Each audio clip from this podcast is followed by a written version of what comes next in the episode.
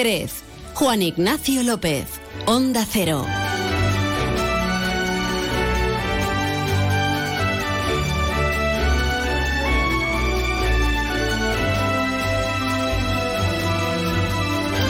Pues aquí estamos ya, aquí estamos eh, fieles a la cita y a la hora del relevo para ponerles al día de lo que ocurre en nuestro entorno. Estamos a 11 de octubre, estamos en la antesala de un día festivo, de la fiesta de la Hispanidad, del Día de la Virgen del Pilar. Mañana, por tanto, pues jornada vacacional para la gran mayoría y nosotros, entre tanto, poniéndonos al día de lo que ocurre, de las costumbres, de lo que acontece a nuestro alrededor. Pepe García está en la realización técnica. Arrancamos más de uno, Jerez.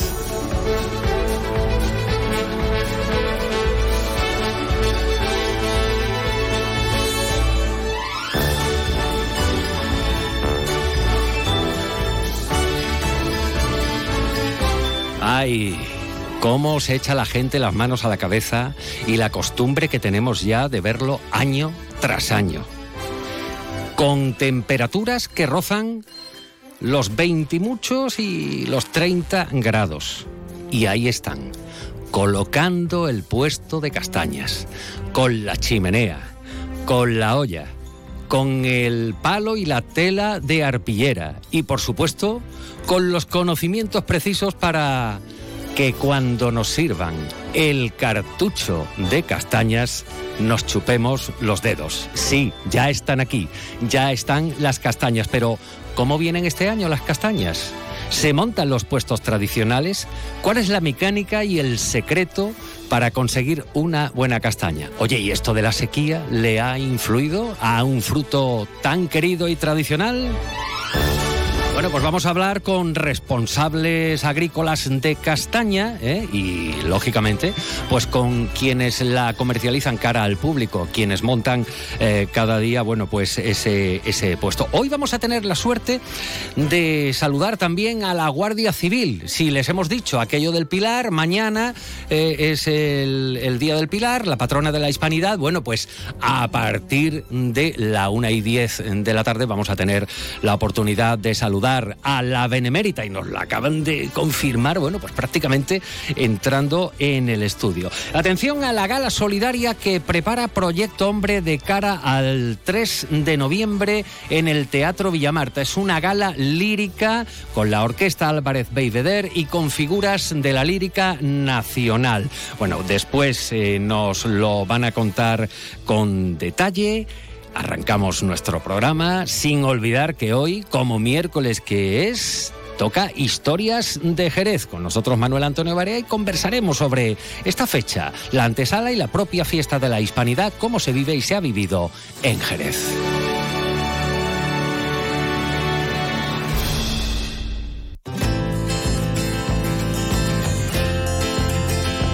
Y como es nuestra costumbre, antes de iniciar todo este recorrido radiofónico que nos va a llevar hasta las 2 menos 10 de la tarde, vamos a conocer qué tiempo nos espera. Me parece a mí que todavía con el Lorenzo asomando, aunque pudiera ser que el fin de semana comenzaran a cambiar las cosas y realmente nos sintiéramos ya estamos en otoño, que ya hace un tiempito que estamos, recuérdelo. Con el patrocinio de Alvariza Motor, el concesionario oficial Suzuki Mitsubishi en Jerez, nos vamos a enterar de qué nos espera para las próximas horas. Para ello nos vamos a la Agencia Estatal de Meteorología. Marta Alarcón, buenas tardes. Muy buenas tardes. En la provincia de Cádiz seguimos pendientes de las altas temperaturas para la época del año con valores de 32 grados de máxima en Arcos de la Frontera y Jerez de la Frontera, 28 en Cádiz y Rota, 24 en Algeciras. Y de cara a mañana seguiremos con un ambiente despejado, salvo en el área del estrecho donde se esperan nubes bajas. Las temperaturas seguirán siendo altas con cifras de 33 grados de máxima en Arcos de la Frontera, 32 en Jerez de la Frontera, 28 en Cádiz y Rota, 24 en Algeciras. El viento será de componente este, es una información de la Agencia Estatal de Meteorología. El nuevo Mitsubishi ASX puede ser ese coche que ves aparcado en la puerta de un colegio, o en lo alto de una montaña, o surcando la autopista hacia la puesta de sol. Puede ser personal, todo tuyo, o familiar, o el vehículo vehículo oficial de un equipo de fútbol sala. Puede ser híbrido, enchufable. Sí, el nuevo Mitsubishi ASX puede ser lo que tú quieras, pero es un Mitsubishi. Véalo en Alvariza Motor, concesionario oficial Mitsubishi, Avenida Tío Pepe 21, Jerez de la Frontera.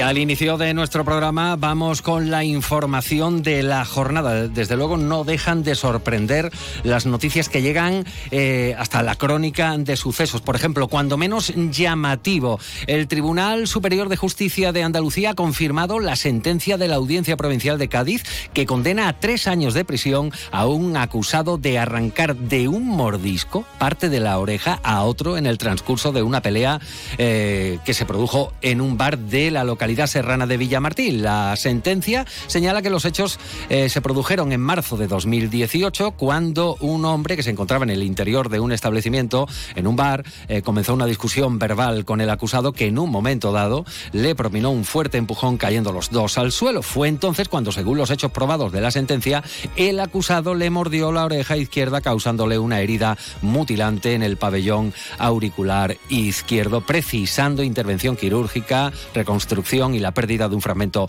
importante del pabellón auricular. En el juicio celebrado en la audiencia, según recoge la sentencia, contra todo pronóstico, desmarcándose del denunciante, un amigo suyo eh, solo le secundó en la realidad del incidente y la agresión a su hora y en su lugar, pero no en sus circunstancias ni en la identidad del agresor. El tribunal señala en su sentencia que la prueba de cargo correctamente valorada por el Tribunal de Enjuiciamiento valida de derecho lícitamente obtenida, aportada al juicio oral con despliegue de los principios de publicidad, oralidad, inmediación y contradicción interpartes, bueno, pues reúne cuantas garantías demanda la protección constitucional eh, a la presunción de inocencia para destruirla en las condiciones de certeza exigibles, lenguaje totalmente judicial. También en la crónica de sucesos les hablamos de algo que sí nos toca más cercano porque la Policía Nacional ha conseguido detener a uno de los delincuentes más buscados en Jerez,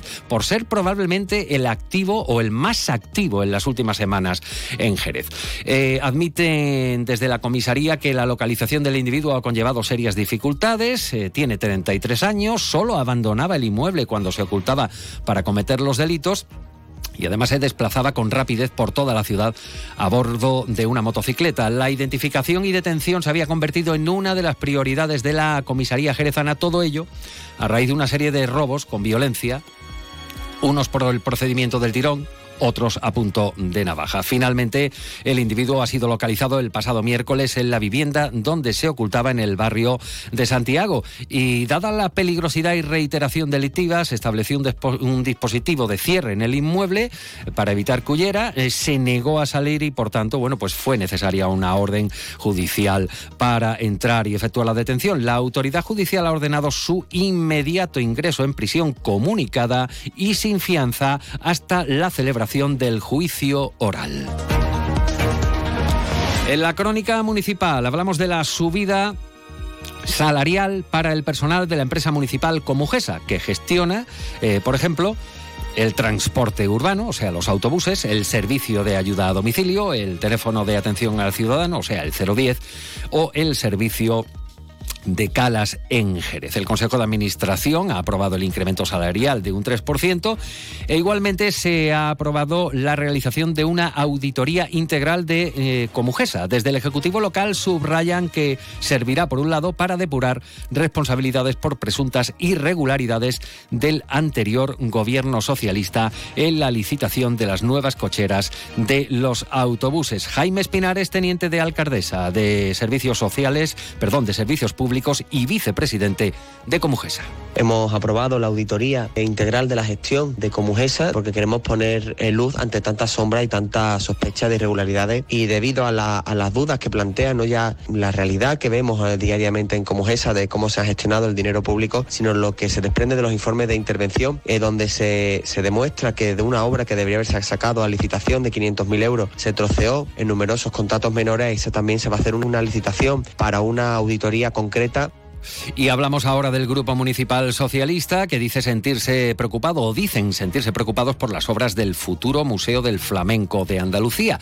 Los socialistas lamentan el retraso en las obras que subrayan, eh, ha anunciado el presidente de la Junta, Juanma Moreno, en su visita a Jerez. Apuntan que eh, requerirá un informe sobre su ejecución y el contenido final del espacio museístico. Jesús Alba, que es el viceportavoz socialista, critica que haya tenido que venir el propio presidente del gobierno andaluz y haya puesto en evidencia lo que califican desde el PSOE de mentiras del PP en la campaña electoral. Que antes de las elecciones el gobierno actual del Partido Popular en la Junta de Andalucía anunció que se iba a abrir en noviembre del año 2023 y nos causó ayer estupor las declaraciones del presidente de la Junta, Juanma Moreno Bonilla, que dijo que las obras no iban a estar en noviembre, que iban a estar en el año 2024 incumpliendo una de esas promesas. Nos preocupa la deriva que lleva este incumplimiento y, lo que le pedimos que cumplan con Jerez, que informen sobre la realidad de los plazos de esta obra.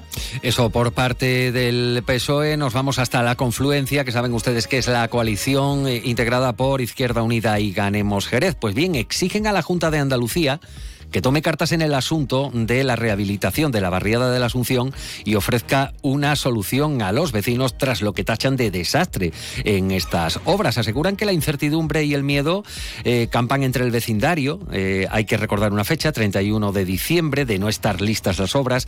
Deberían los vecinos asumir el coste de dichos trabajos por tener que devolver la subvención, o sea, el 100% del importe subvencionado.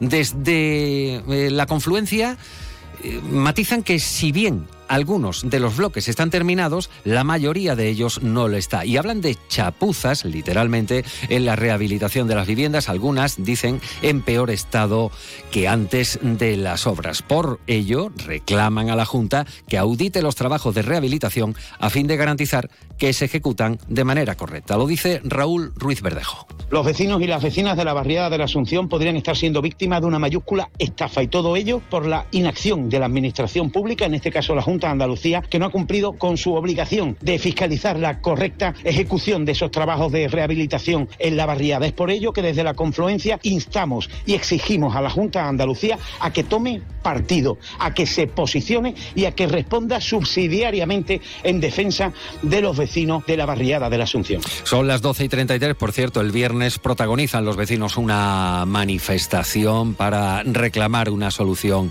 a la problemática que están viviendo. Hablamos ahora de educación. A través de un comunicado, la Agencia Pública Andaluza de Educación eh, culmina hoy la comunicación a las empresas adjudicatarias del Acuerdo Marco de Actividades Extraescolares de los contratos basados. Se completa así el procedimiento. Las empresas ponen en marcha estos servicios, según comunica la Delegación Territorial de la Consejería de Educación, con lo cual, bueno, pues ya se han notificado eh, más de 300 contratos y se va a continuar con este trámite, por lo que se esperan alcanzar en esta jornada unos 800 contratos notificados, tanto a las empresas como a los centros escolares donde eh, se van a desarrollar estas actividades extraescolares. Escuchan a Isabel Paredes, ella es la delegada territorial de la Consejería de Educación. En relación con el comienzo de las actividades extraescolares en los centros educativos públicos de Andalucía, la Consejería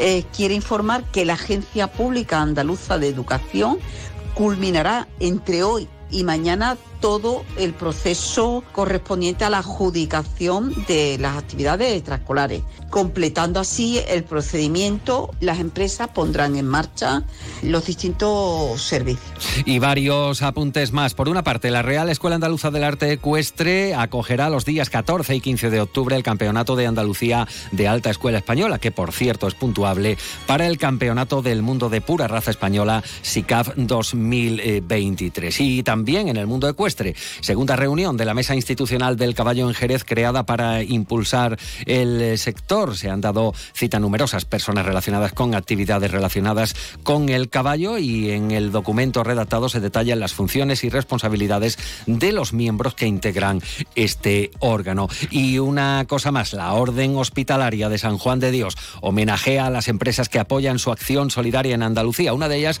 es Bodegas Williams en Humbert, que se encuentra entre los los reconocimientos con la entrega de la Granada Solidaria en un acto de reconocimiento a estas empresas colaboradoras. 12 y 35 minutos. Más de uno Jerez.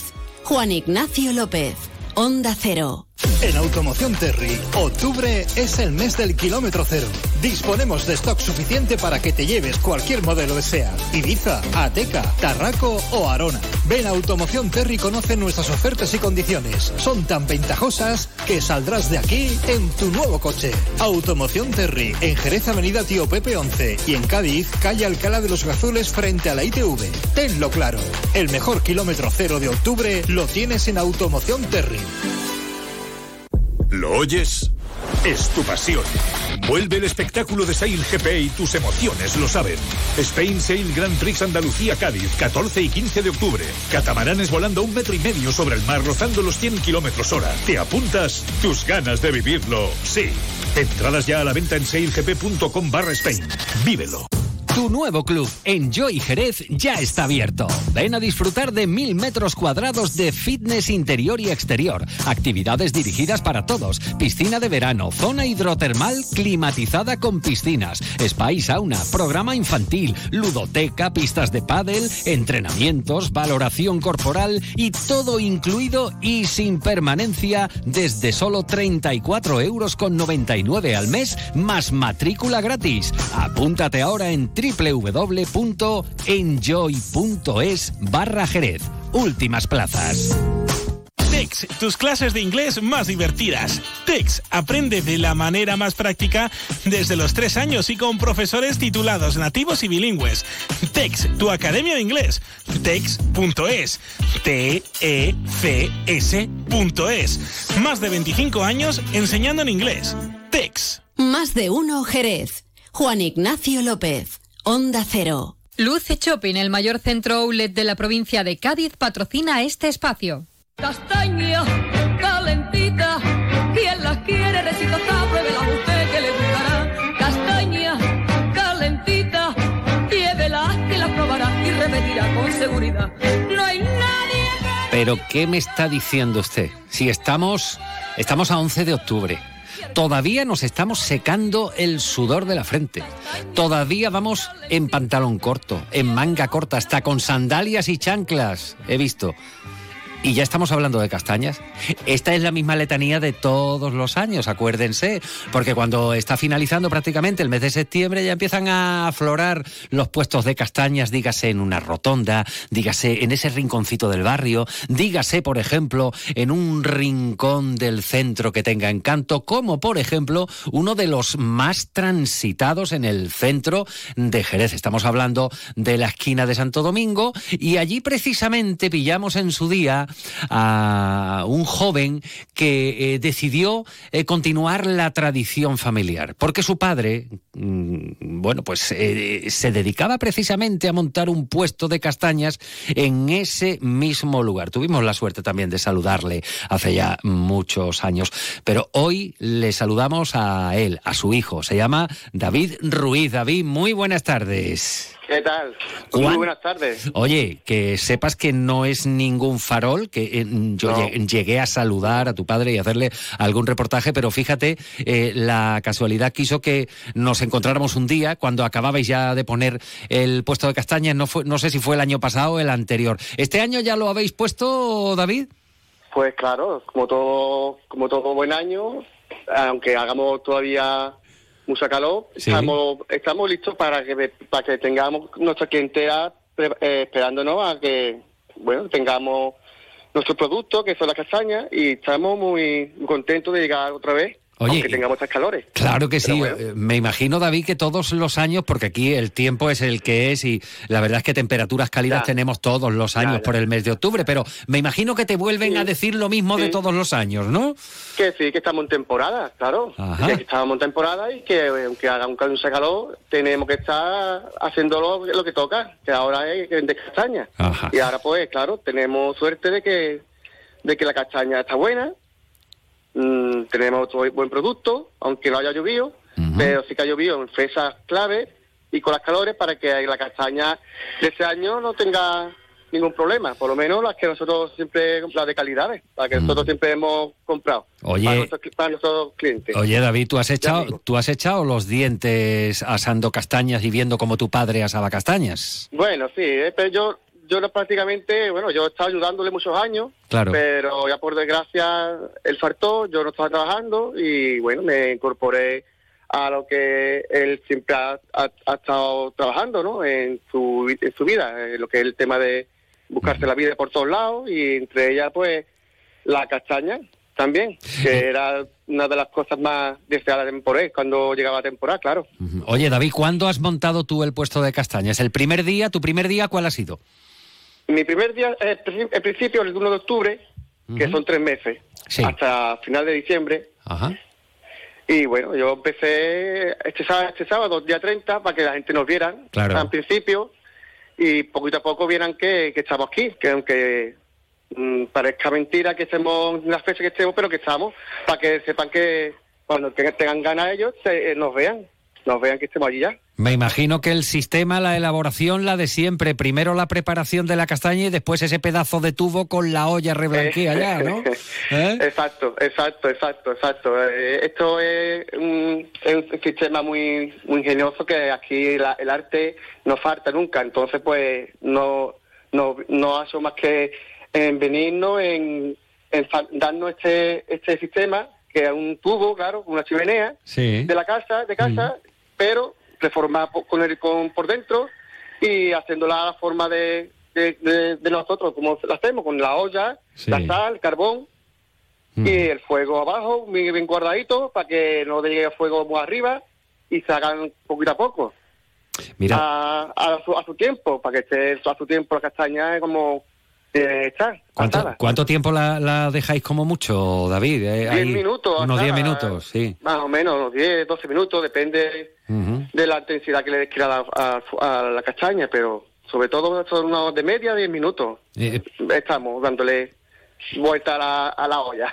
eh, previamente le hacéis unos cortecitos para que para que se haga bien la castaña. Esto se sigue Hombre, haciendo, sí. sí, sí, sigue haciéndose porque evidentemente la castaña es un fruto muy concentrado, entonces tiene que darle un corte para que no es, para que se re- respire y así se pueda abrir la castaña y no explote. Y así tenga ella más, se abra más fácil también Sí. y tenga su, su, su cosa, ¿no? Su misterio también, porque si se hace de otra manera, pues, se puede hacer partiéndose, pero claro, no lo suyo es hacer una rajita justa para, para que para, para que le entre el calorcito y no se explote y no se raje muy fuerte, sino que se abra como tiene que abrirse. Claro. Y, Lo y- justo. y después los pequeños... Parezca- que parezca como la boca de un gorrión cuando se abre, ¿sabes? bien, bien, bien, bien. como decía mi padre, parecía un gorrión, la boquita. Eh, cuando eran chiquititos, los gorriones chiquititos boca- el boquerón que tiene boquerón, pues igual. Qué bonito, qué bonito que hayas mencionado a tu padre. Te, acuerdas mucho de él, me imagino, cuando, cuando partes, Sí, cuando claro. preparas, cuando, cuando montas y cuando es- desmontas el, es- el puesto. Claro que sí, haces muy bien y, cosa- y te honra. Una cosa muy de, de nosotros y cada vez que llega la fecha Claro. es, de, de- recordar porque Claro. él dejó mucho, mucho, mucho, mucho empeño, mucha dedicación en lo suyo y, y te, te viene recuerdos muy sentimentales, pero Claro, hay claro, que- lo como él- normal. como él diría, hay que seguir. Hay que convivir con los recuerdos, no vivir de los recuerdos, pero convivir con ellos. Y a, a sí, todos nos cuesta un poquito más o un poquito menos, ¿verdad? Evidentemente él, él, él querría que siguiéramos, eh, Claro. pero bueno.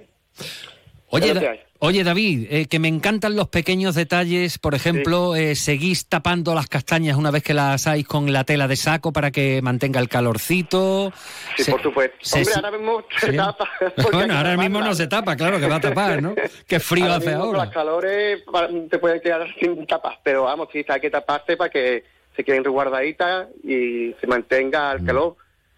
Claro, evidentemente. Entonces, pues nosotros ponemos su trapito mm, bien limpito y, y de este de del trapito de, de las monteras, de, esa de los antiguos, de los Sí. antiguos, de los que tienen tela, y ahí se recuerda muy bien, tanto muy muy, tra- muy, muy bien guardado. No todo el mundo tiene la misma sistemática a la hora de hacer las castañas. Sabes que eh, en Madrid, por ejemplo, se hace de, de otra forma, pero aquí lo has descrito, lo has descrito Hombre. a la perfección, David. Y además seguís eh, sirviéndolo en el cartucho. A mí me gusta uno. decir, me, me gusta más decir cartucho que cucurucho. En el cartucho de papel de estraza, seguís haciéndolo así o de, o de papel de periódico, de, en fin, lo de toda la vida. Sí, de papel, eh, nosotros papel, papel antiguo, el Papel de estraza de toda la vida. Con el que se quita la cera de, de los penitentes, de la Ah, ropa. exacto, con, con el que nos pide, exacto, con el que nos pide la gente alguna para que para que madure la fruta.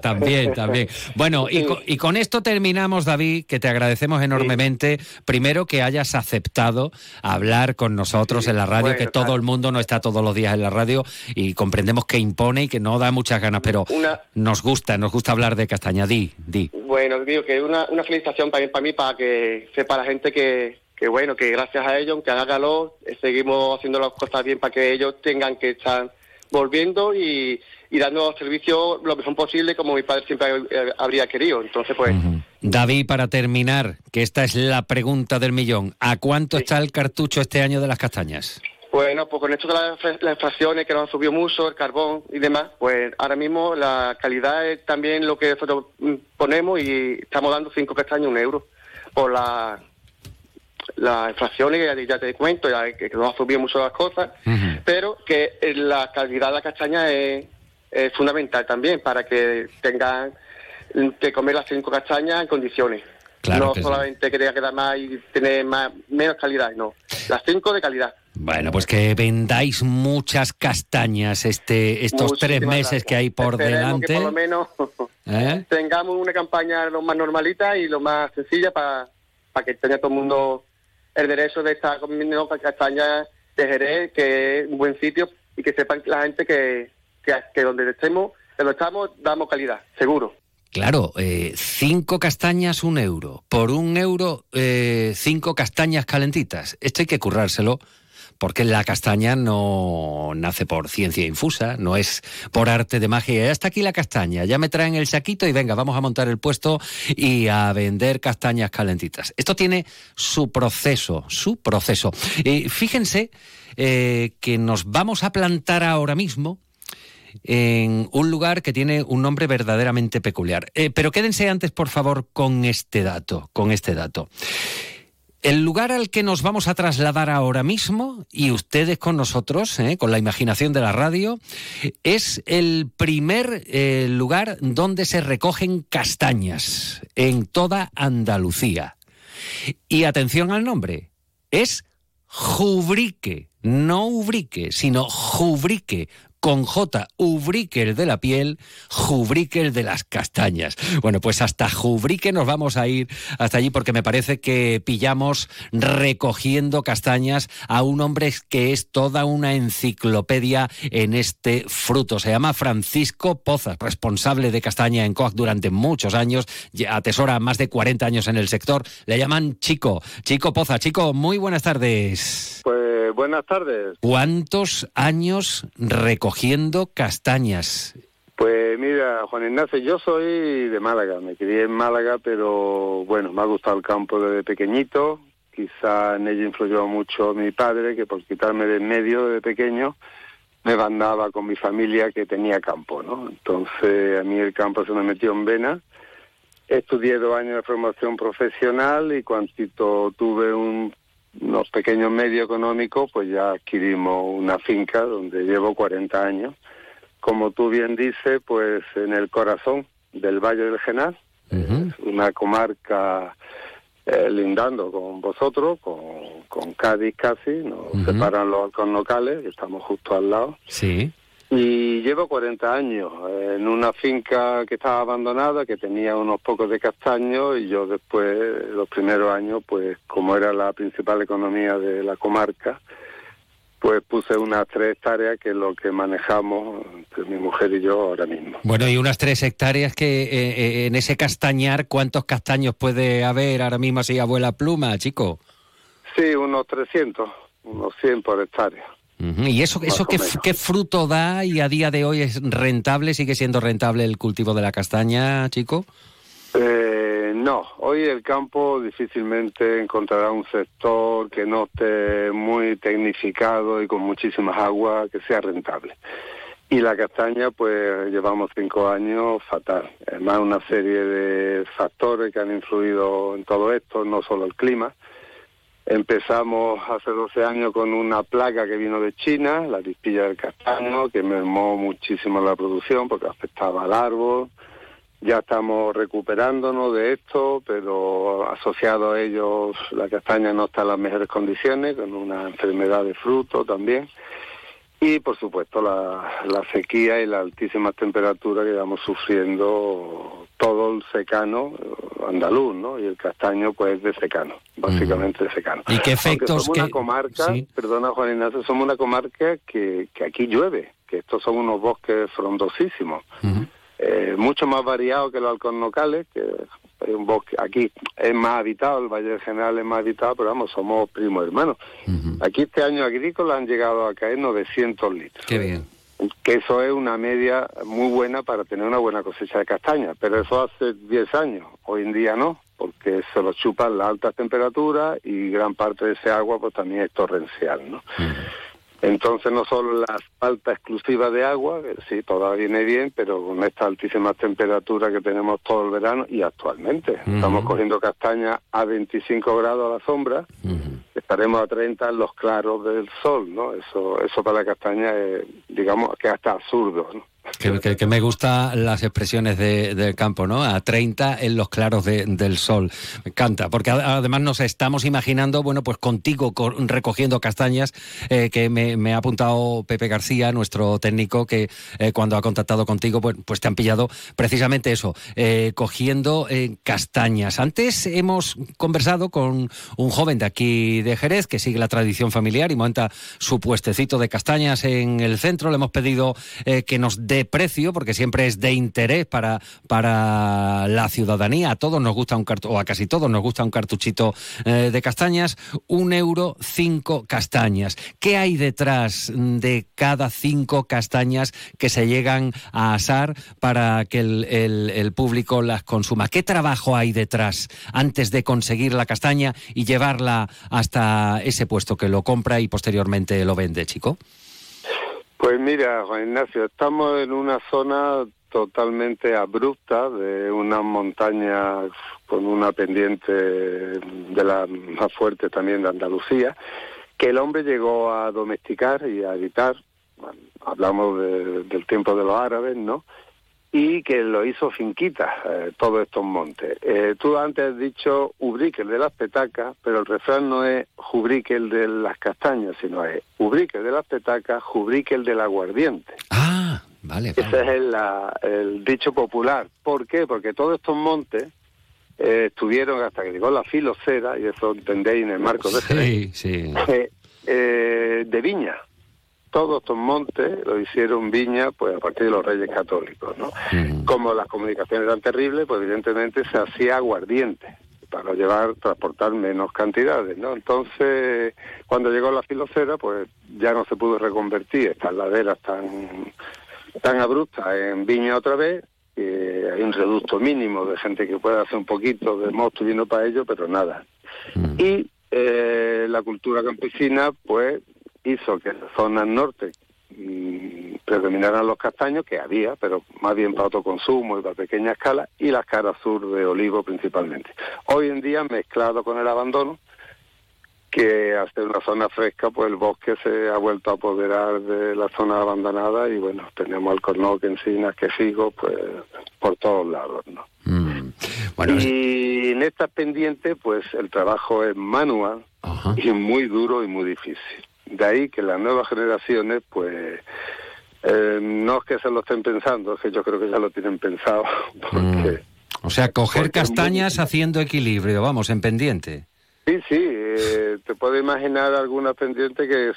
De 40 sale rodando, grados. Sí, sale rodando, como sí, sí, Ya, sale ya. rodando, como decimos, ¿no? Madre fin, eh, el mal de estos campos para los campesinos son las rodillas, Mm. porque las pendientes son muy abruptas. Entonces, pues mira, desde podar, desbaretar, eh, limpiar el suelo con desbrozadoras manuales y después la recogida, ¿no? Claro. Claro. Y, si nos encontramos un año como este, perdón, Ignacio, donde la producción es mínima, pero aparte de ser mínima, eh, el erizo se ha secado en el árbol y cuando cae está cerrado con unos erizos que, que de mar se queda corto, pues el trabajo es duro, duro y difícil.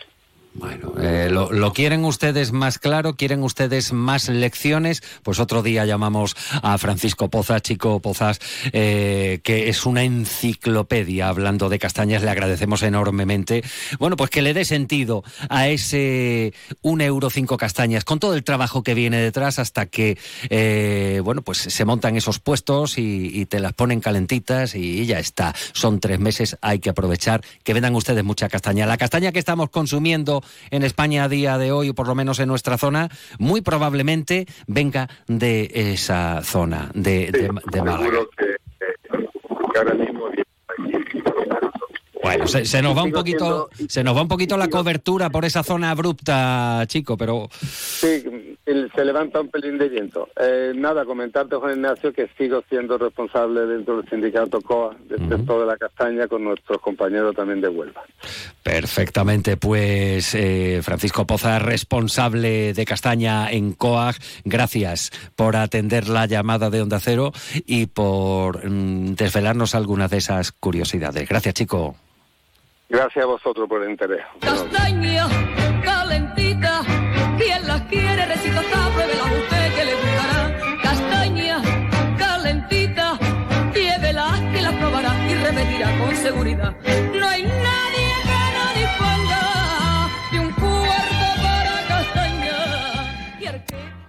¿Conoces el único centro outlet de la provincia de Cádiz? Visita Lutz Shopping y encuentra las primeras marcas con hasta un 70% de descuento durante todo el año. Y no te pierdas el mejor ocio y restauración al aire libre. Para saber más, entra en www.lutzshopping.com. Más de uno Jerez. Juan Ignacio López. Onda Cero. Bueno, eh, estábamos escuchando hace un momentito ya para terminar de, hablar de castañas a Rocío Moedano Jurado. O sea, Rocío Jurado cantando Castañas, la castañera. Pues no tiene años ni nada la canción. Pues anda que esto que suena tampoco va a parar.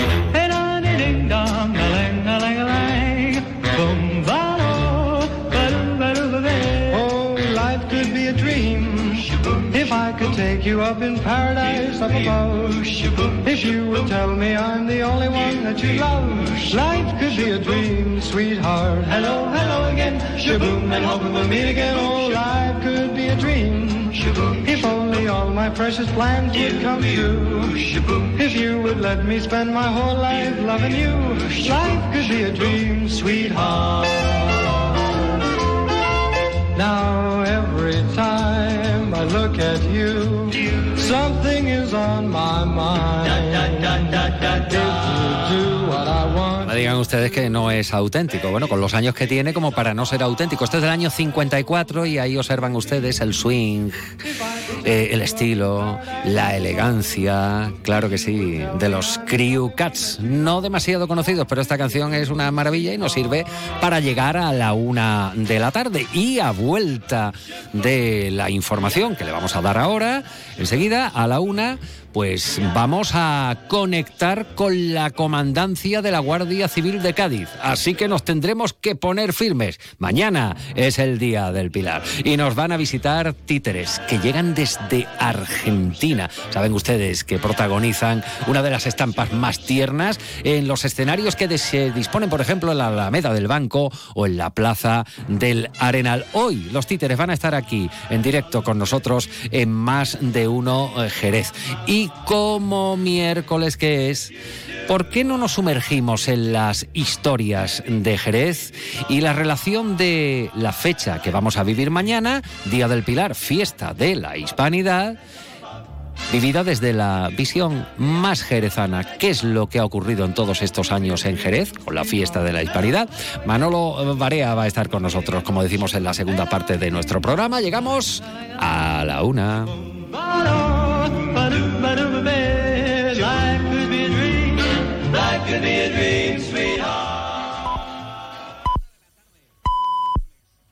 Tarde mediodía en Canarias.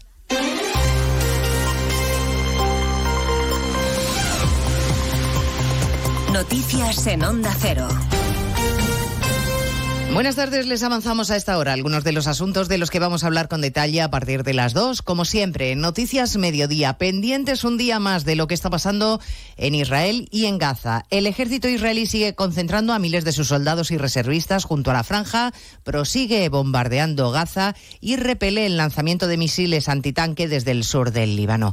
Buscamos la última hora desde Jerusalén con la corresponsal de Onda Cero, Hanna Beris. Hoy hay que mirar atentos a dos frentes de tensión. Por un lado, continúa la guerra ambos lados de la frontera entre Israel y la Franja de Gaza, con cohetes al sur y una intensificación de los ataques aéreos israelíes a Hamas. Los palestinos advierten que dentro de muy poco habrá, según sus términos, una crisis humanitaria al terminarse el combustible. Por otro, el aumento de la violencia en la frontera norte. La organización terrorista pro-iraní Hezbollah que de hecho es la que controla en la práctica Líbano, disparó un misil antitanque hacia una base israelí aledaña a la frontera y la artillería israelí está respondiendo con fuerza hacia el punto del que salió el fuego. Han sonado las alarmas, por un lado, en una base de la Finul en el sur del Líbano y por otro en localidades de la Galilea israelí. Se ha guardado esta mañana un minuto de silencio en el Parlamento Europeo. Su presidenta Roberta Metsola acaba de condenar enérgicamente los ataques terroristas de Hamas que no tienen, a subrayado, ninguna justificación. Los habitantes de Gaza se quedarán sin luz, como apuntaba Hanna Beris en unas horas, por el bloqueo total al que Israel somete a la franja en respuesta a los ataques de Hamas, que han dejado un rastro de horror en varios kibbutz cercanos a la frontera, donde los soldados israelíes han descrito una masacre. Testimonios sobrecogedores como el de Dalia Fishman esta mañana en más de uno no sabe nada de cinco miembros de su familia. Solo su sobrino ha sobrevivido, que ella sepa, al ataque de Hamas. Mi sobrino está a salvo, es un chico de 18 años, está solo, trauma que vivió 28, 30 horas en un refugio sin luz, sin teléfono, sin agua, esperando estar en silencio para que no entren los terroristas a sacarlo del refugio. Eso es lo que él vivió. Y sabiendo que la familia se los llevaron o los asesinaron porque él escuchó los gritos de mis sobrinas. Eso fue lo único, la última llamada que escuchó. Ya han llegado a nuestro país los primeros españoles repatriados por el gobierno. Hay un segundo avión militar que ha partido esta mañana hacia Tel Aviv desde la base de Torrejón un avión que va a traer de vuelta a los que allí quedan. Lo contaba en Cataluña Radio el ministro de Exteriores, José Manuel Álvarez. Pues mire, el primer avión ha llegado con éxito a la base de Torrejón, aquí en Madrid, eh, trae a 209 personas y a las 7 de la mañana ha despegado el segundo avión, es un avión con capacidad para traer a 270 personas y esperamos eh, de esa manera culminar con éxito esa operación para que aquellos españoles que han visto sus vuelos cancelados y que por lo tanto estaban en la imposibilidad de regresar a España lo hagan perfectamente. En el capítulo investidura figura el encuentro que hasta ahora mantiene en el Congreso Pedro Sánchez con el portavoz de Esquerra, Gabriel Rufián, Cámara Baja, Ignacio Jarillo. Encuentro personal con todo, la foto incluida de Sánchez con Rufián a la que llegan con mucho adelantado ya, porque Sánchez ha hablado por teléfono con el líder de Esquerra, Oriol Junqueras, para avanzar en el apoyo de su investidura. Ambos siguen ofreciendo versiones distintas. Esquerra valora que el PSOE sigue dando pasos contra lo que llama la represión de los implicados en el proceso, en referencia clara a la amnistía, como condición para dicho apoyo. Y por parte del PSOE, poco compromiso escrito o hablado sobre esta materia. Se quedan en valorar el respeto que tienen ambas partes entre sí, sin reconocer siquiera que estén hablando de la amnistía. Al término de la reunión, suponemos, hablarán los portavoces de cada grupo. Al coordinador general del PP, Elías Bendodo, no le extrañaría nada que mañana, durante los actos del Día de la Fiesta Nacional, Sánchez se llevara unos cuantos pitos y abucheos, porque la calle, dice, le ha dado la espalda. Nosotros le vamos a seguir recordando todos los días del año, mañana, tarde y noche, el daño que le está haciendo a este país. Mirad, mañana es el 12 de octubre. Aquí en política y los que estamos en, en estas responsabilidades, es muy importante que sepamos encajar las palmas y los pitos. Pero Sánchez, por su soberbia extrema, solo admite las palmas a los palmeros. Se lo contaremos a las 2 de la tarde y estaremos además en Vigo, una ciudad hoy de luto después del dramático incendio en un edificio con ocupas en el que han muerto una madre y tres de sus hijos. El padre y otra de las hijas pudieron escapar aunque están graves en el hospital. Un incendio que podría haber ser pro, que podría ser provocado. El delegado del gobierno en Galicia, Pedro Blanco, no quiere aventurar hipótesis ni dar detalles de la investigación, aunque sí ha confirmado que los propietarios habían denunciado. Parece que aproximadamente hace un mes la propiedad puso en conocimiento del juzgado que efectivamente estaba ocupado, por tanto parece que efectivamente sí lo era. Pero también estamos pendientes de sus informes y de que dentro de la investigación seamos capaces de conocer esa denuncia que al parecer puso la familia o la propiedad en los juzgados de Vigo. Una tragedia de la que hablaremos en 55 minutos cuando resumamos la actualidad de este miércoles 11 de octubre. Elena Gijón, a las 2, Noticias Mediodía.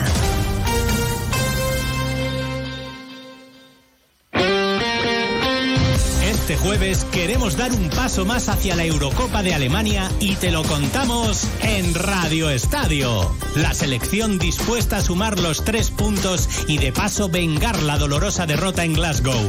Desde el Estadio de la Cartuja de Sevilla, partido contra el líder del grupo, España-Escocia. Este jueves desde las ocho y media de la tarde, la selección juega en Radio Estadio con Edu García. Te mereces esta radio. Onda Cero tu radio.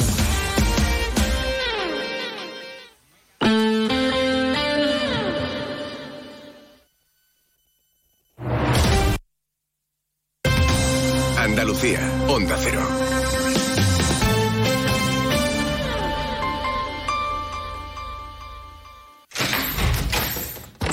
Salón. Gotera. Todo seco es muy simple asegurarse con el Betia. Simple, claro, el Betia. Mmm, qué ricas están estas regañas panceliac. Estas son de Fuet. Las hay también con sabor a barbacoa y sabor tomate y orégano, sin gluten ni lactosa. Son el aperitivo perfecto. Pregunta por los productos Panceliac en tu tienda habitual. Panceliac, especialistas en productos sin gluten. Sobre todo, Onda Cero Andalucía. En Onda Cero, Noticias de Andalucía. Jaime Castilla. Buenas tardes, hacemos a esta hora un repaso de la actualidad de Andalucía de este miércoles 11 de octubre y comenzamos en Almería, donde dos personas han fallecido esta pasada noche en el accidente de una avioneta en un paraje del Parque Natural Cabo de Gata, Onda Cero Almería, Pepe Ballesteros. Eran los únicos ocupantes del aparato que pertenecía a una escuela de vuelo de Málaga y se dirigía a Valencia. La torre de control del aeropuerto de esta última fue quien dio el aviso de que había perdido la conexión con ellos sobre las doce y media de la pasada madrugada. Llegados hasta el lugar del hecho, efectivos de rescate, salvamento y sanitarios se encontraron con los cadáveres en un paraje de difícil acceso, el Cerro del Fraile, el punto más alto de la zona. En Cádiz ha fallecido el hombre de avanzada edad herido en el accidente de autobús de este lunes que permanecía ingresado en estado crítico en la UCI del hospital. Onda Cero Cádiz, Jaime Álvarez. Sí, lo ha confirmado el Servicio Andaluz de Salud. Tenía 86 años, estaba en Cádiz de vacaciones, era de nacionalidad portuguesa. Hoy es el segundo de los tres días de luto oficial. Continúan a esta hora los trabajos de la policía local para esclarecer las causas de este accidente. En Benalmádena continúa la investigación sobre el hallazgo ayer en su domicilio de un hombre y una mujer muertos por heridas de bala. La principal hipótesis es que se trata de un crimen de violencia machista. Onda Cero Málaga, José Manuel Velasco. Está confirmado que el hombre de 63 años y la mujer de 52 eran pareja y tenían tres hijos con edades comprendidas entre los 21 y los 17 años. Fue uno de ellos el que al entrar en la vivienda comprobó la presencia de los cadáveres. Fuentes oficiales aseguran que no había registros de la pareja en el sistema de seguimiento integral de violencia de género. En política, a esta hora tiene lugar la sesión de control al gobierno con preguntas al presidente de la Junta, Juanma Moreno, que entre otras tienen que ver con la negociación entre el Ejecutivo Autonómico y el Gobierno Central en funciones sobre Doñana. Precisamente, representantes de ambas administraciones mantienen a la una y media de esta tarde en Huelva una reunión con agricultores y ecologistas para conocer la situación y sus propuestas. Son Huelva, Rafael López. Primero se reúnen con los agricultores que siguen manteniendo que la solución está en la proposición de ley aparcada y posteriormente van a sentarse con los ecologistas que entienden que en el entorno de Doñana no hay cabida para más hectáreas de regadíos. Las expectativas son altas, la Junta pide al Gobierno discreción y asegura que acude con amplitud de miras y con la máxima voluntad de llegar a acuerdos. En Jaén esta noche comienza la feria, que es la más larga de España. Onda Cero Jaén, Pepe Cortés. La capital del Santo Reino ya está preparada para vivir su fiesta, que incluye una treintena de actividades que se van a desarrollar del 11 al 22 de octubre. San Lucas y Cierra España, 75 casetas distribuidas por todo el ferial, iluminado por 676.000 puntos LED. Seguimos ahora con el repaso de la actualidad del resto de territorios y lo hacemos por Ceuta. En Ceuta, la Guardia Civil ha adelantado la celebración de los actos por la patrona de la Virgen del Pilar, una cita en la que ha estado presente el director general del Instituto Armado, Leonardo Marcos, siendo la primera vez en la ciudad. Marcos ha destacado la labor de los más de 600 guardias y ha indicado que la dotación material supera la media nacional. En Córdoba se investiga un caso de gestación subrogada como un presunto delito de trata de seres humanos. La Fiscalía ha confirmado que se investiga a varias personas en la provincia por los hechos ocurridos en 2022, cuando se trajo a una mujer a España mediante engaño para ser vientre de alquiler y se la obligó a mantener relaciones sexuales para ello.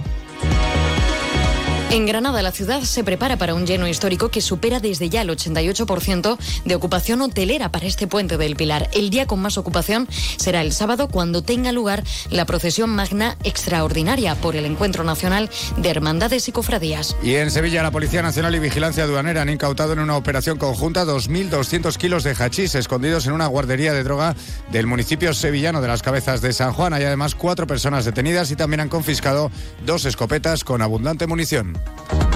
Noticias de Andalucía a las 2 menos 10 aquí en Onda Cero. Onda Cero. Noticias de Andalucía. Este otoño, únete a la revolución solar con Social Energy. Disfruta de tu instalación llave en mano con grandes descuentos y te regalamos 200 euros en tu batería virtual para que pagues 0 euros en tu factura eléctrica con Quiero Luz. Pide tu cita al 955 44 11 11 o socialenergy.es y aprovecha las subvenciones disponibles. La revolución solar es Social Energy. Nos encanta viajar, nos encanta Andalucía. ¿Te vienes a conocerla? Iniciamos nuestro viaje cada miércoles a las dos y media de la tarde y recorremos Andalucía contigo. Gente Viajera Andalucía, un programa de turismo, actualidad, gastronomía, tradiciones y buen humor en Onda Cero. Con la colaboración de la Consejería de Turismo, Cultura y Deporte de la Junta de Andalucía. Te mereces esta radio. Onda Cero, tu radio. Onda Cero Jerez. 90.3 FM.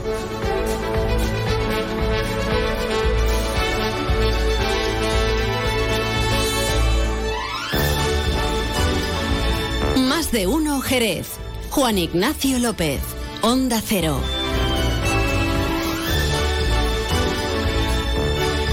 Bueno, pues ya estamos aquí de nuevo y además en muy buena compañía, porque vamos, más seguros de lo que nos encontramos ahora aunque sea telefónicamente, no vamos a poder estar. Vamos, yo de hecho no vengo de verde y fíjense ustedes que el color corporativo de esta casa, de Onda Cero, es verde, ¿verdad? Verde, negro, blanco. Bueno, pues el verde, me hubiera puesto de verde. Mm, seguramente quien va vestido de verde es la persona a la que vamos a saludar a continuación.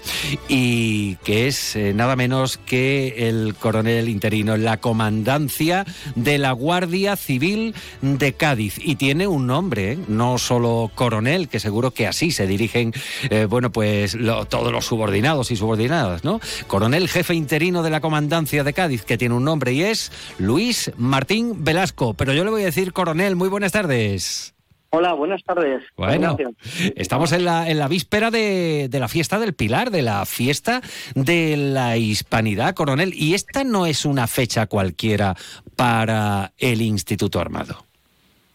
No, efectivamente, no es una fecha cualquiera. Para nosotros creo que es la fiesta o el evento más especial que hacemos a lo largo del año, sobre todo aquellos que nos hemos criado en casas cuarteles de la Guardia Civil, siempre pues eh, nos retrotraemos a, nuestra infancia, a momentos felices en los que pues tenemos recuerdos de, nuestra niñez, de nuestra juventud y bueno, y, ya de unos años más atrás, pues un poquito más mayores todos. Mm, ahí ha, dicho usted lo de las casas cuarteles y me estoy acordando de la que más hemos visto, yo creo, eh, por ejemplo, la gente de aquí, desde el lugar que le hablo, desde Jerez, y es que como tenemos la mala costumbre de ir a remojarnos en verano al puerto de Santa María, pues eh, uno de los pasos es por delante de la casa cuartel de la Guardia Civil de, de toda la vida en el puerto. También aquí hay en, en Jerez, lógicamente, acuartelamiento de la Guardia Civil. A día de hoy la presencia de la Guardia Civil en la provincia de Cádiz, y no me refiero al campo de Gibraltar, que ahí ya tienen ustedes trabajo para entretenerse, a día de hoy, ¿cómo es la presencia de, la Benemérita en, la provincia, coronel? Sí, pues tenemos 34 casas cuarteles eh, distribuidas por eh, gran número de, municipios de, toda la provincia y como bien dices Juan Ignacio, son casas cuarteles y a diferencia de, comisarías, de cuarteles de, Fuerzas Armadas, Yo siempre digo que esto tiene un nombre y un apellido. El apellido es cuartel, pero el nombre es casa. Casa. Y casa es donde viven las familias. Y eso es lo que tratamos de ser siempre. Una familia es quizá el, el elemento diferenciador de cualquier otro compañero.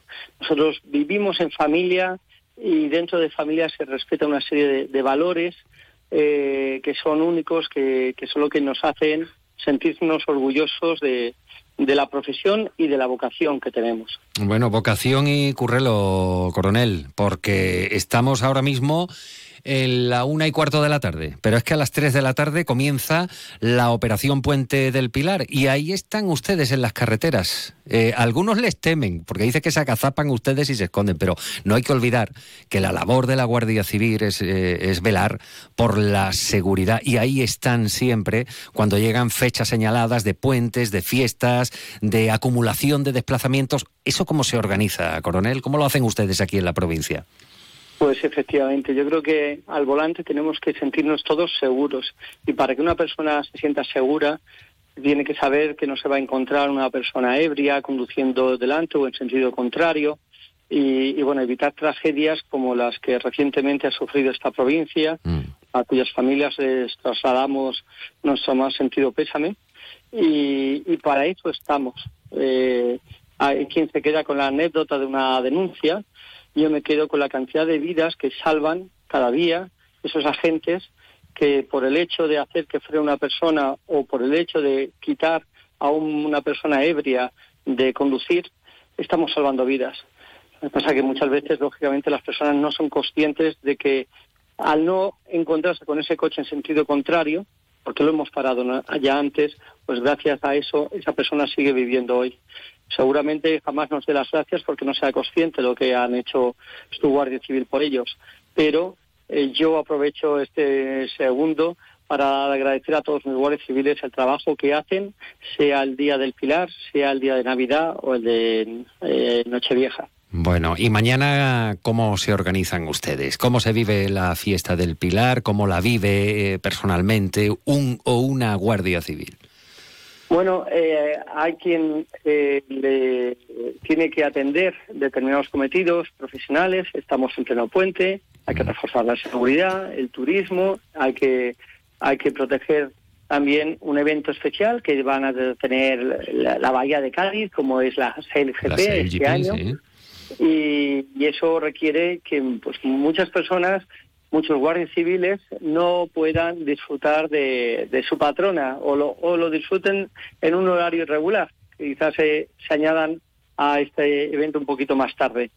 Eh, pero bueno básicamente aquellos que tienen la suerte de poder juntarse pues eh, al final es como una celebración en familia.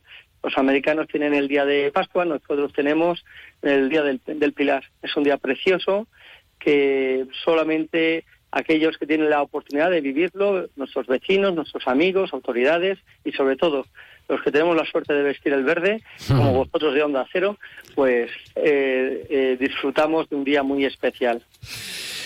Coronel, que es un placer que, que tengan ustedes una buena fiesta del Pilar, que felicidades eh, por, por adelantado. Gracias por hacer la labor que hacen. Gracias por cuidar de nosotros, coronel. Buena tarde. Muchas gracias, buenas tardes y feliz día de la Hispanidad. Bueno, pues fíjense ustedes, se creaba en 1844 la Guardia Civil y claro, también, eh, bueno, pues acumula su historia, leyendas, eh, lo que se quiere eh, contar de ellos en unas épocas, en otras, a día de hoy, como les conocemos y viéndolos, bueno, pues jugarse también la vida poniendo conos en la carretera para regular el tráfico cuando, cuando hay atascos. Un saludo a toda la gente de la Guardia Civil. Una de la tarde y 19 minutos. Ya están aquí los títeres. Más de uno Jerez. Juan Ignacio López. Onda Cero. En Restaurante La Piedra abrimos reservas de grupo para comuniones y Navidad. No te quedes sin reserva de salón para tu evento y llama al 699 98 41 10. Apuesta por la seguridad. Restaurante abierto de martes a domingo de 12 del mediodía a 5 de la tarde y viernes y sábado también por la noche. Restaurante La Piedra. Siéntete como en casa. ¿Lo oyes? Es tu pasión. Vuelve el espectáculo de Sail GP y tus emociones lo saben. Spain Sail Grand Prix Andalucía Cádiz, 14 y 15 de octubre. Catamaranes volando un metro y medio sobre el mar, rozando los 100 kilómetros hora. ¿Te apuntas? Tus ganas de vivirlo, sí.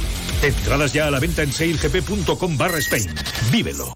Descubre el otoño en las Dunas Shopping. Todas nuestras firmas se visten de colores y tendencias y te invitan a inspirarte en nuevas rutinas y divertirte en familia. Ya estamos listos para una temporada llena de colores y las mejores propuestas. Las Dunas Shopping da la bienvenida al otoño. Síguenos en nuestras redes sociales para estar al día de las aperturas de las nuevas firmas, de los eventos y sorteos. Este jueves estamos abiertos en moda, restauración y ocio. El otro día me preguntaron qué consejo le darías al Joaquín Prat del futuro. Pues le diría que siga eligiendo Suzuki S-Cross. Nuevo Suzuki S-Cross con tecnología híbrida, versiones 4x4 y etiqueta eco. Descubre más en suzuki.es y déjate sorprender por su precio imbatible. Y ahora tu S-Cross 100% conectado con Suzuki Connect.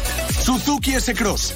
Cross the line. Véalo en Alvariza Motor, concesionario oficial Suzuki. Avenida Tío Pepe 21, Jerez. Más de uno Jerez. Juan Ignacio López. Onda Cero.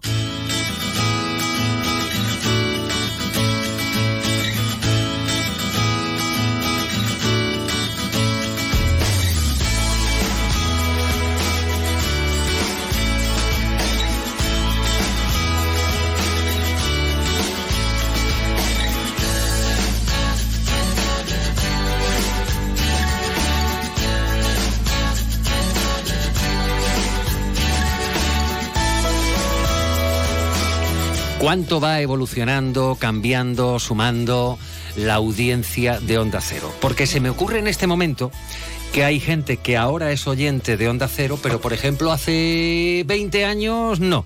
Y ya existía Onda Cero. Y hace 30 también existía. Pero a lo mejor esta persona no. Y pudo ser en su día una mocosa, un mocoso, un niño, una niña, de aquellos que se apretujaban, por ejemplo, se me ocurre, en la Plaza Plateros o en la Alameda del Banco o en la calle Doña Blanca. Son algunos de los escenarios que en algunas ediciones pues eh, se han ido rotando dentro de una cita que es considerada crucial, eh, tradicional, como si fuera de toda la vida, porque para estos jóvenes que ahora ya forman parte de la audiencia de Onda Cero, pues lleva toda la vida. El Festival Internacional de Títeres de Jerez. Diego Sánchez, de la Gotera de la Azotea, muy buenas tardes. Hola, buenas tardes. Bueno, habéis arrancado eh, por, por, las barriadas, eh, también eh, en, el, en el ámbito rural y, y, ahora ya llegan los días de fiesta y todo se, se acrecienta. Pues sí, arrancamos ayer en, en, la barriada de La Granja. ¿Qué tal? Y, en, muy bien, muy, ¿Sí? muchísimo público sí. y muy bien. Estuvimos también en la zona sur. Eh, y nada, arrancamos hoy también en el San Joaquín. Uh -huh. Y en el Parque Iguazú. Ya mañana nos, nos, vamos al centro. Ya para el centro, ¿no? Eh, ¿Qué, qué de vivencias y qué de historias detrás del Festival Internacional de Títeres. ¿Cuántos años? ¿Cuántas, ¿Cuántos años desde que se hizo la primera edición? Que no significa que mm. sea el número de ediciones total. Pues...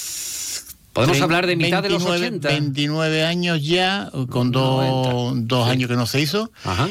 Pues casi 30 años ya. Bueno, y, y, y, crean ustedes que la oferta que, que propone siempre la gotera de, de, la azotea en el festival o en la muestra o como quieran llamarlo de títeres, pues siempre es curiosa. Y siempre menciono a aquel eh, títere, aquella compañía, era una mujer, creo que una señora catalana con unas botellas en la Plaza de las Angustias. Curiosísimo. Sí, Los eh, personajes eh, eran botellas de cristal. ¿eh? En Par Claramón. bueno, Hoy... bueno, qué memoria. Hoy en día, mm, una compañera que falleció hace un par de años, oh. sí, sí, le dio un infarto y bueno, fue fulminante, pero bueno, tenemos muy buenos recuerdos de ella porque tiene unos montajes muy lindos y, y la tenemos en buen recuerdo. Eh, pues la tenemos en buen recuerdo, fíjate, yo me estoy acordando, tú la estás recordando porque eres compañero, además, pero, pero Ahí, ahí queda el recuerdo, nuestro recuerdo para ella. Bueno, estamos en 2023, eh, Diego, y como dices, ya eh, desde el día de, de ayer. Desde, desde ayer en concreto, bueno, pues eh, comenzaron las representaciones. Hoy miércoles, eh, ¿qué programación hay? Y a partir de mañana, bueno, pues ya lo contamos con protagonistas en la mesa. Hoy que tenemos, nos has dicho, en San Joaquín, San vais Joaquín a estar. y Parque Iguazú. Y el Parque Iguazú. En San Joaquín está estamos nosotros, la gotera de la azotea, y en el Parque Iguazú están los titiriteros de Bienestar, ya también una compañía asidua a este festival. Bien. Bueno, vienes muy bien acompañado. Ahí hemos estado presionándote a ver si podías eh, conseguir que algunos titiriteros o titiriteras vinieran aquí. No hemos escogido el titiritero de Serrat, como hace mucha gente para iniciar la entrevista, que está muy quemado ya, eh, ¿verdad? Eh, pero sí tenemos aquí a dos mujeres que vienen de Córdoba. Pero no de Córdoba a la que está a 200 kilómetros de aquí, Está un poquito más retirada, ¿no, Diego? Sí, sí, está bastante más retirado. Hay que pasar el charco. bueno, ellas son eh, Marzu Albrieu, creo que lo he dicho bien. Marzu, buenas tardes. Muy bien. Muy bien. Ella viene desde Córdoba capital, pero en la Argentina. ¿eh? Ya estoy yo intentando hacer las imitaciones de las que los argentinos estarán hasta la coronilla, de que imiten su acento. Porque la otra argentina que la acompaña, que también es de Córdoba, se llama Laura Galo. Laura, muy buenas tardes. Buenas tardes. Buenas tardes, titiriteras. Muchas gracias. Eh, ¿Conocíais Jerez? Sí. Sí, sí. Ah, pero es la primera, pero es la primera vez que venimos a presentar, a compartir nuestro trabajo, así que estamos muy felices. ¿Por qué titiritera? ¿Por qué titiritera? Para seguir jugando toda la vida. Qué bonito, qué bonito. ¿Y tú? Y también para jugar, para, para poder crear, para poder compartir, para poder ir a estos lugares, viajar. somos itinerantes por excelencia y nos parece una muy buena manera de llevar adelante el teatro, eh, poder ir a los lugares incluso a donde el teatro no llega habitualmente, a las zonas rurales. Ese es el tipo de, teatro de títeres que hacemos. Qué bonito. Bueno, eh, oye, Marzu, mm, yo te voy a preguntar la curiosidad mató al gato. Marzu. Sí. Marzu, eh, ¿qué nombre? Marcela, tal me vez. Me llamo Marcela, me empezaron a decir Marce y de ahí derivó a Marzu. A Marzu. en el secundario. Y se te quedó Marzu. Y me quedó y me gustó, así que lo adopté. Bueno, ¿qué sientes al dar vida a un títere? Mm, bueno, siento mucha emoción, siento la posibilidad de ponerme en el lugar de otro ser eh, y la repercusión en el público es lo que también alimenta mucho esta actividad, ¿no? Porque hay una devolución en emociones, en expresiones desde el, desde el público y, eso a uno le alimenta el alma, digamos. Claro, es, muy importante esto que estás diciendo, Marzu, porque eh, tienes que ir midiendo la reacción del público para apretar o disminuir el, tono de la interpretación. Pero esto cómo se coordina, porque estáis pendientes de, los títeres, estáis pendientes de la narración, en fin, de, la puesta en escena y también del público. ¿Eso cómo se consigue? Y hay, hay algo que llamamos como una concentración abierta. Cuando estudiamos teatro, hacemos, trabajamos como una concentración interna o más cerrada y una concentración externa y abierta y es como entrenamiento también, así como lo hace un jugador de fútbol que está atento a un montón de cosas. Nosotras también estamos atentas al público, al sonido, a la luz, al compañero, a la interacción, es como es un entrenamiento, ¿no? Ya lo es como algo que uno lo incorpora como andar en bicicleta. Bueno, claro, y eh, como nos dicen a nosotros alguna vez, ¿no? Oye, ¿y cómo mientras que Pepe te está diciendo algo por los cascos que no está saliendo en antena, cómo no te trabucas? O en televisión, ¿no? Cuando te están diciendo, "Oye, prevenido de adentro, estás tapado", tal. Eh, ¿cómo, ¿Cómo lo haces? Bueno, corregidme si me equivoco. Ulularia. Perfecto, muy bien. ¿Qué es ulularia? Ulularia em, es como un juego de palabras en realidad, pero viene del verbo ulular, que significa eh, un alarido que puede ser de alegría o de tristeza, de euforia, como algo como la tragedia y la comedia nos remitía a eso y como una deformación de la palabra. Como que el ulular puede ser de la sirena, del búho, también, como que tiene todo, el, el ulular del viento, es ese sonido, ¿no? Como todas esas acepciones. Claro, es que hay quien esté escuchando que puede decir, no, que, no es ulular, es pulular, ah, que es lo que me dijeron a mí una, una locutora legendaria cuando empecé en la radio. Dice, te he visto pululando por aquí, por los estudios, ¿no? Ulular. Eh, em, ¿Qué hacéis, Ulularia? Bueno, Ulularia es un grupo que tiene ya 26 años. Hemos trabajado y bueno, a lo largo de la historia y de, acuerdo a nuestras posibilidades empezamos con un teatro muy físico de actuación, eh, más que de títeres, generalmente había objetos y luego empezamos a incorporar en obras de actores eh, algún títere que tenía mucha fuerza, mucha potencia y, fuimos derivando hacia, hacia los títeres porque además tenemos eh, grandes referentes de los títeres en, en Córdoba como Carlos Piñero, que es quien dirigió esta obra en Burrito a la Escuela y que también es el dramaturgo. Y bueno, nos sedujo mucho la idea de, dedicarnos a esta técnica y empezamos a aprender. Eh, y tenemos, bueno, otras obras debido a la, a la gran trayectoria del grupo en años, sobre todo. Sí. Esta misma tiene ya 16 años y ha ido mutando igualmente. Desde que eh, estrenamos hubo un año de, mucho, de muchos cambios, cada función parecía un estreno, íbamos modificando las escenas, eh, incorporábamos objetos, después los sacábamos.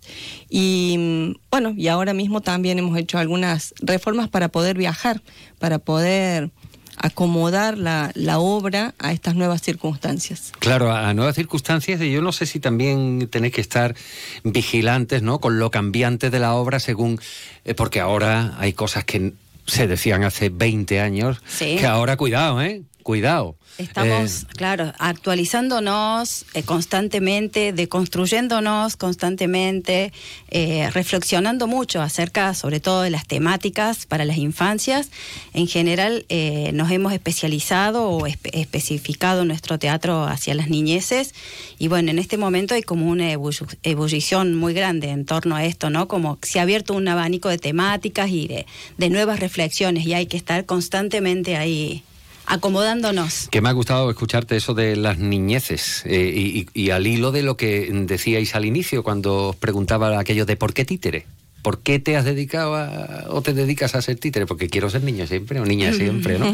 Eh, a ver, vamos a tratar de explicarles más probablemente a los papás, a las mamás, a los abuelos de, los niños y niñas que vayan a ir a veros mañana, que es jueves, que vais a estar a las 7 de la tarde, de corregirme si me equivoco, en la Alameda del Banco, el burrito a la escuela.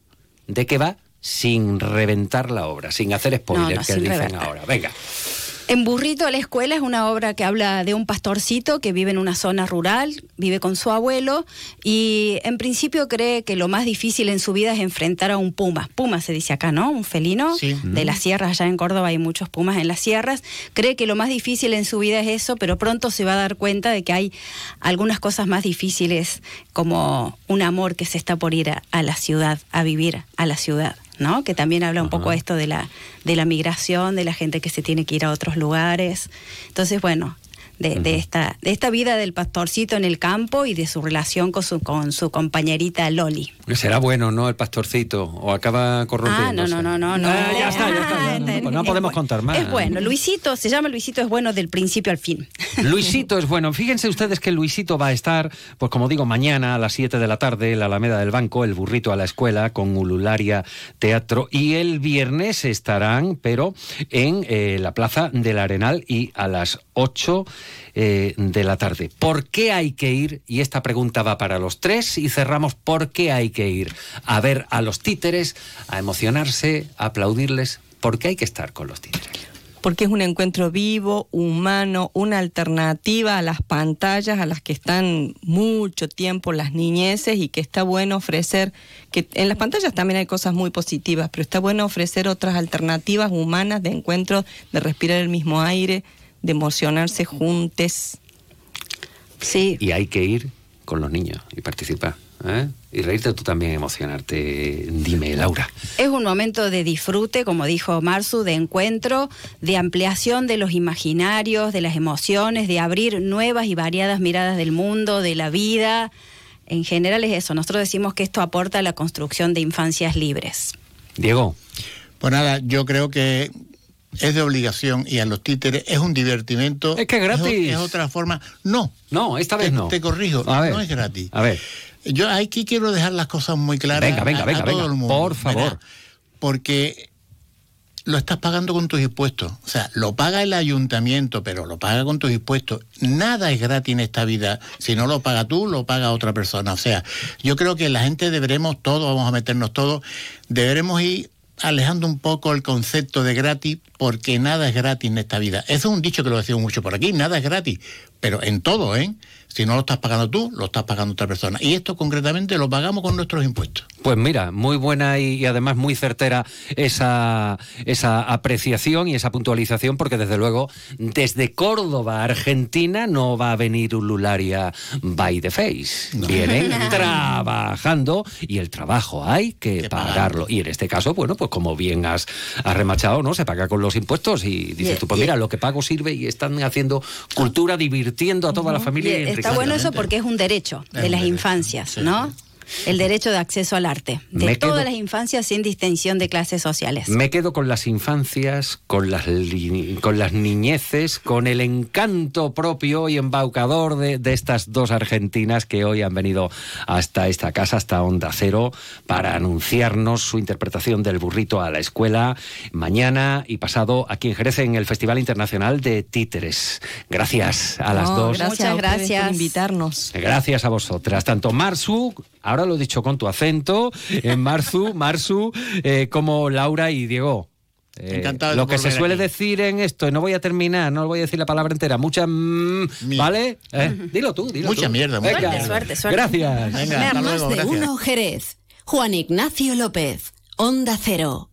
Tu nuevo club, Enjoy Jerez, ya está abierto. Ven a disfrutar de mil metros cuadrados de fitness interior y exterior. Actividades dirigidas para todos. Piscina de verano, zona hidrotermal climatizada con piscinas, spa y sauna, programa infantil, ludoteca, pistas de pádel, entrenamientos, valoración corporal y todo incluido y sin permanencia desde solo 34 euros con 99 al mes más matrícula gratis. Apúntate ahora en www.enjoy.es barra Jerez. Últimas plazas. Aprovecha tu ocasión. Llega el Salón del Motor de Sevilla del 26 al 29 de octubre. Las principales marcas, modelos y motorización en turismos, motos y vehículos profesionales en un único espacio. Fibes. Salón del Motor de Sevilla. Cuatro días para aprovechar la mejor ocasión. Del 26 al 29 de octubre en Fibes. Te esperamos. Makasi, muebles y decoración artesanal internacional. Transpórtate a Indonesia, India. Ven a nuestra galería en Avenida Tío Pepe 3941 en Jerez y conoce sus piezas únicas y recién llegadas de la isla de Bali. Síguenos en Instagram en Makasi Gallery y conócenos más. Makasi, un mundo a tu alcance. Y durante el mes de octubre ven a nuestro outlet en decoración, iluminación y textil. ¿Lo oyes? Es tu pasión. Vuelve el espectáculo de Sail GP y tus emociones lo saben. Spain Sail Grand Prix Andalucía Cádiz, 14 y 15 de octubre. Catamaranes volando un metro y medio sobre el mar, rozando los 100 kilómetros hora. ¿Te apuntas? Tus ganas de vivirlo, sí. Entradas ya a la venta en sailgp.com barra Spain. Vívelo. Más de uno Jerez. Juan Ignacio López. Onda Cero.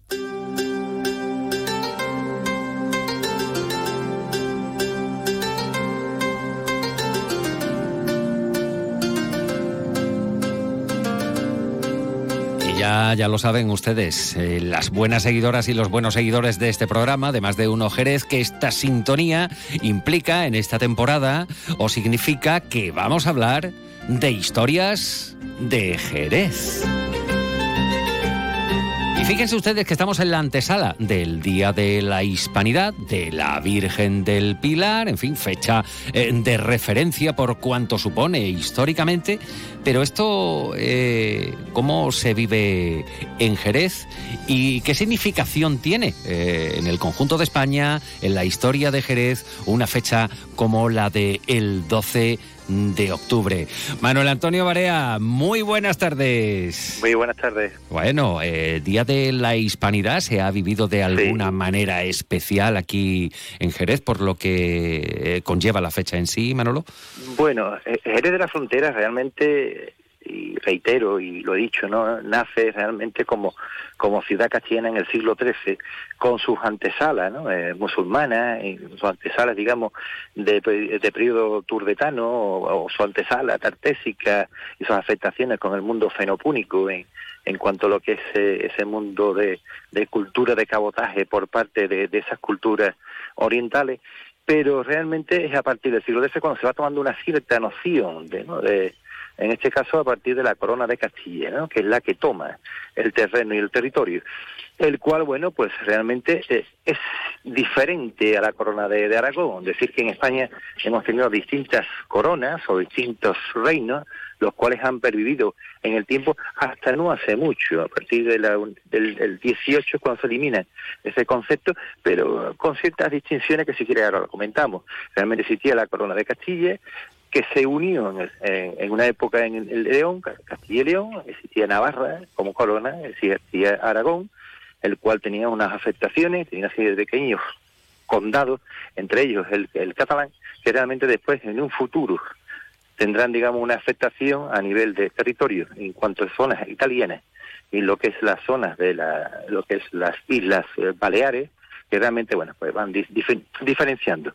Eh, la evolución eh, va dando de que el concepto de España es una cosa posterior, en el sentido de que, aunque ya los romanos hablan de Hispania, o se puede hablar incluso de Iberia, en épocas también de la época de los, de, la, de los pueblos indígenas, realmente eh, no existía ese concepto. ¿Por qué? Porque el castellano, para, para ir, por ejemplo, a Aragón, tenía que ir con su pasaporte o un salvoconducto. Fíjate qué cosa más curiosa. No, no, sí, sí, no. Entonces, sí, entonces hay una cosa que por eso estaba comentando en la previa, si me lo permiten los oyentes, en el sentido de que España eh, ha estado rota, pero ha estado unida, en el sentido. Claro, eh, eh, en cuanto se dan las unificaciones, pues básicamente en cuanto que el poder real, sobre todo de esa de Corona de Castilla y a partir de Isabel la Católica y sus descendientes, en este caso eh, Carlos V y Felipe II, pues terminan siendo los que unifican no solo la corona de Aragón, sino la corona de, Castilla, eh, toman incluso la corona de Navarra, pero incluso lo que es Portugal. Decir también que, que Portugal, si nos ponemos también a mirar hacia atrás y el concepto de nacionalismo, eh, Portugal nace a partir de Galicia, y digamos de, de, los, de la nobleza gallega que toma ese espacio y realmente es una anexión pasada, futura, pero bueno, que fijaros, como, todo es relativo, la relatividad es, es, muy compleja y es muy interesante desde el punto de vista de la historia. Entonces, esas unificaciones ya emergen un concepto casi del imperio, ese imperio español, en el cual, bueno, pues vamos a hablar de las bien o retraídas palabras de que, bueno, que no se, no se, no se posaba o no se ponía el sol, bueno, pues realmente es con la unificación también y la entrada de la toma de, la, de lo que son los espacios americanos también, eh, etcétera, etcétera. Bueno, el norte de África es cuando realmente el imperio español va tomando y va emergiendo un concepto de nacionalismo en base a un concepto político, económico y religioso. Uh -huh. ah, ahí, eh, ahí, ahí, ahí, está el tema. Eh, bueno, y si nos detenemos a, a, analizar la situación actual en la que hay territorios que aspiran a, a ser independientes de, de, España, a, a, ser países, aunque conformen una, no sé, una, una nación conjunta, pero ellos quieren ser nación y así se sienten y, y aspiran a ello. Y, analizando esto y mirando el pasado, ¿encontramos alguna coincidencia, Manuel? Sí, pero tú, hay una cierta coincidencia. Fíjate que, que Navarra, no tanto el País Vasco, pero también el concepto de Vasco se, se mantienen los foros. Los foros son, digamos, legislaciones propias para ciertos ámbitos, ¿no? Para ámbitos, digamos, de, cierta grandeza es imposible, ¿no? Pero mantiene una legislación específica. El tema de la lengua. El galego es el galego, el catalán es el catalán, el, en este caso el vasco es el vasco. Esas di diferencias se mantienen en el tiempo. Lo que pasa y lo que hay que interpretar, y yo creo que hay que tomar un poco de la perspectiva de lo que es la economía o la historia económica. Es difícil que el País Vasco eh, sea una potencia naval como fue, o una potencia a partir de la edad moderna, o, vamos a decir, del comienzo de la, edad contemporánea, en cuanto a lo que es la, industria, sobre todo el tema del hierro, sin las posibilidades de, de tener anexado o conjuntamente el, el caso de Castilla o el caso de Aragón y la conjugación. La conjugación es la que realmente permite y pervive en el tiempo. Las particularidades no hay que negarlas, no hay que negar la cultura, la lengua, eh, las formas de ser o incluso esos elementos forales, esos foros antiguos no hay que no, no hay que perderlo en el tiempo, pero hay que entenderlo que su conjugación con los otros reinos y formas y maneras, pues realmente son los que permiten la permanencia. Sino particularmente creo que ninguno, ni en la misma España, en el concepto, ni en la misma Castilla, ni en el mismo Aragón, hubiera vivido en el tiempo en las distintas afecciones, guerras y, digamos, eh, crisis que se han dado en el mundo desde tiempos muy antiguos. Entonces, la actualidad yo creo que es que hay que respetar, es un punto de vista, por, por supuesto, muy personal, respetar la diferencia, pero que en esa diferencia no perdamos nuestra unidad de concepto en pervivencia. O sea que seremos mejores cuanto más seamos y cuanto más diferentes seamos también, respetando la diferencia, pero respetando también esa unidad. Es un concepto que yo creo que puede ir más, más hacia ese mundo del federalismo. Yo creo que el federalismo es un concepto práctico, en el sentido de ah, tenemos los Estados Unidos de América, el cual es república, es que es muy curioso porque la gente pierde los conceptos, es república pero aparte federal. Eh, no no se le aplica ningún no se le habla no se habla de Estados Unidos como un país digamos no sé no sé, no quiero decir ninguna palabra rara, pero es una cosa normal. En esa normalidad, eh, pues también tenemos en este caso lo que es Alemania y cómo se transforma a partir de un imperio en elementos también eh, eh, federales, o incluso esa Francia cantonal o esa Suiza cantonal. Entonces, no creo que sea tan... Ahora, lo, lo que no podemos es ir, tirando cada uno de un sitio para, para un lado y para otro. Yo creo que ahí no, no, no, no está bien la cosa.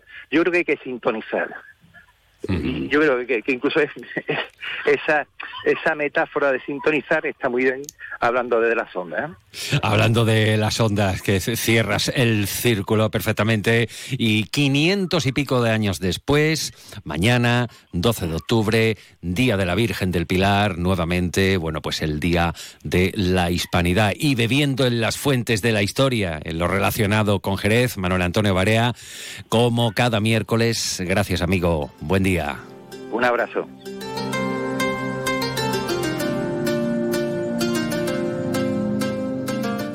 Más de uno Jerez. Juan Ignacio López. Onda Cero. ¿Lo oyes? Es tu pasión. Vuelve el espectáculo de Sail GP y tus emociones lo saben. Spain Sail Grand Prix Andalucía Cádiz, 14 y 15 de octubre. Catamaranes volando un metro y medio sobre el mar, rozando los 100 kilómetros hora. ¿Te apuntas? Tus ganas de vivirlo, sí. Entradas ya a la venta en sailgp.com barra Spain.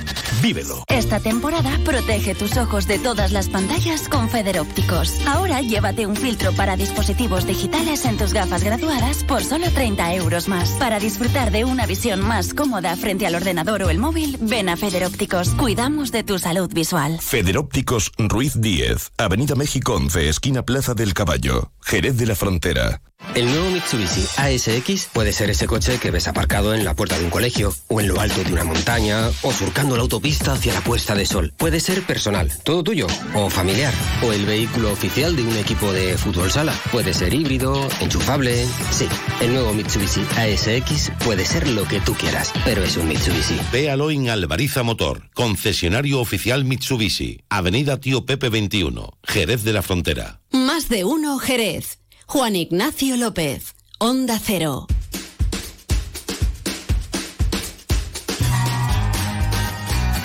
Bien elegida, Pepe. Esta música tiene mucho compás para el tema que vamos a abordar ahora. Bueno, la verdad es que ya eh, toca la hora de la marcha, que es que queda minuto y medio para despedir el, programa, con lo cual, pues poquito vamos a poder contar. Pero lo más interesante de todo esto es que 11 años después se recuperan unos premios nacionales de flamenco por la Cátedra de Flamencología y en la presentación ha estado José García. José, 11 años después. 11 años después, efectivamente, y bueno, se ha dado a conocer eh, precisamente los galardonados ha estado presente el delegado de Cultura, Francisco Zurita, y también, entre otros, Fran Preira, que es el, responsable y director de la Cátedra de Flamencología de Jerez. Y bueno, algunos te voy a adelantar. Yo estoy viendo la nómina y eso, que lo de leer al revés lo llevo fatal, pero mm. vaya tela lo que hay ahí. Pues sí, mira, eh, por ejemplo, el Premio Nacional de Cante para Vicente Soto Sordera, el Premio Nacional de Baile para Eva La Hierba Buena, el Premio Nacional de Guitarra Rafael Riqueni, el Premio a la Maestría para Carmen Linares, el Premio a la Divulgación al Círculo Flamenco de Madrid, Premio a la Investigación José Luis Ortiz Nuevo, Premio a la Cátedra de Honor Romerito de Jerez, Copa Jerez de Cante Luis El Zambo, Copa Jerez de Guitarra Alfredo Lagos y la Copa Jerez de Baile a Gema Moneo. Si quiere, si te parece, vamos a escuchar a, no, a Fan no, no, podemos escuchar porque ya se nos vienen las menos 10 encima, pero bueno, completísima información que ampliaremos eh, el viernes e intentaremos en nuestro programa. Gracias, José. Bueno, vaya nómina, vaya cuadro que podríamos hacer con lo que nos acaba de nombrar, con todos los premiados. 11 años después se recupera estos galardones por parte de la Cátedra de Flamencología y Estudios Folclóricos Jerezanos. Pues gracias por estar ahí, que tengan ustedes una feliz jornada de miércoles previa del festivo, mañana día del Pilar, felicidades a las Pilares que nos estén escuchando. Pepe García estuvo un día más en la realización técnica, ahora se quedan en buena compañía con los informativos de Onda Cero en la antesala del puente del Pilar. Onda Cero Andalucía, sobre todo. En Onda Cero, no